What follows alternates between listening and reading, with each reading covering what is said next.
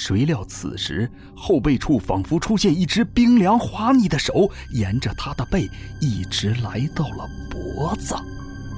彻骨的寒似乎要将他的声音都冰冻住。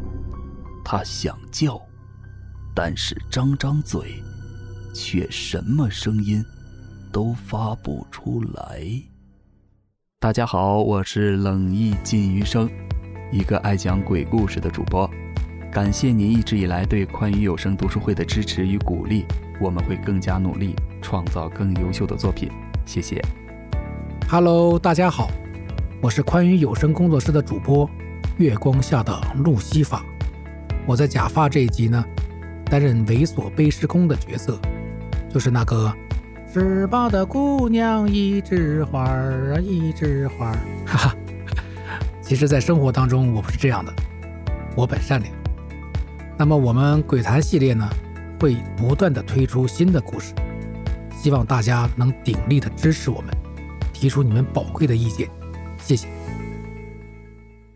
我是左丘苏怡，事业上的女强人，生活上的神经病。哈哈哈哈哈！没错，我脑子就是有病，我厌恶自己没有头发。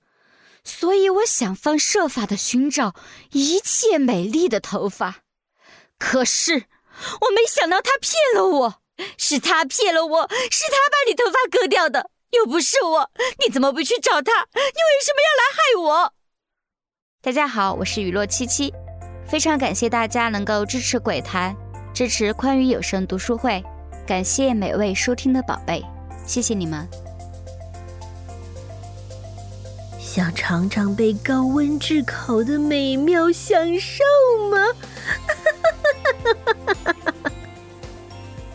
这里是由施洛西亚为你演绎《假发中的女鬼》。有被我饰演的女鬼吓到吗？其实人家主要讲儿童绘本啦。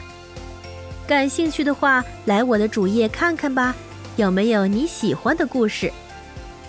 感谢支持宽裕有声读书会，支持原创鬼谈系列故事，后面的故事我也有参与哦，是不一样的角色，敬请期待吧。